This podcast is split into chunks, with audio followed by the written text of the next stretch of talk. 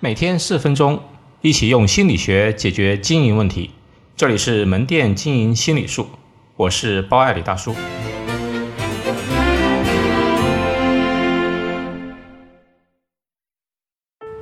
不要替别人做决定。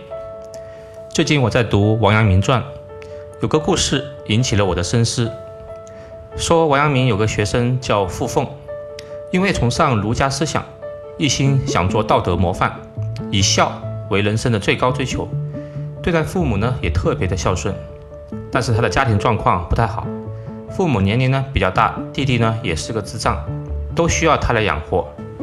傅凤是个有责任感的青年，所以呢他日夜苦读，希望中个进士，能够当官来养活家人。但是由于常吃不饱，营养不良，加上学业辛苦，竟患病一病不起。但是呢，他依然坚持要参加科举。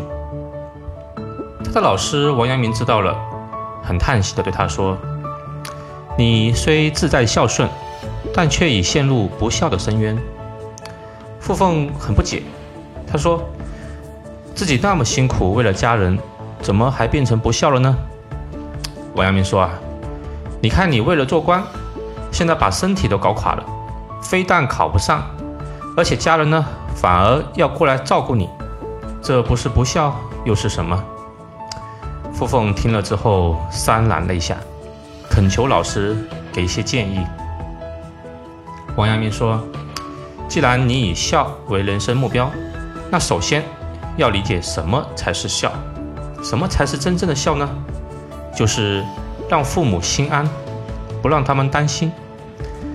人世间所有的父母。”希望的其实是儿女平安，至于锦衣玉食，并不是最重要的。所以，你首先要把身体弄好，在父母身边先做点小生意，维持好基本生活，娶妻生子，让父母开开心心的。然后呢，再注重方法的去参加科举，这样才是真正的孝，才能实现你对父母的责任。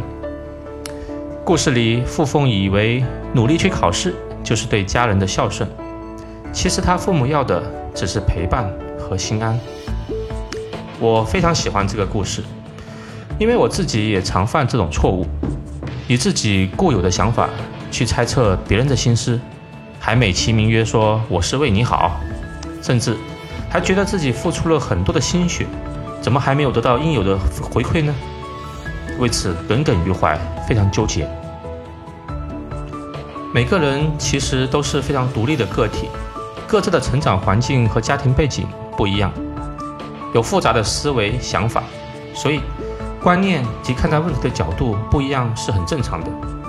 所以，我认为一个人最大的成熟，就是变得能够真正尊重和包容别人的感受和想法。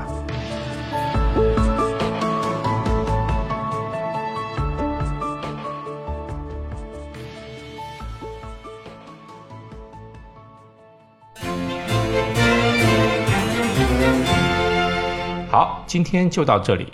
欢迎大家关注门店经营心理术同名微信公众号，那里有文字版。谢谢。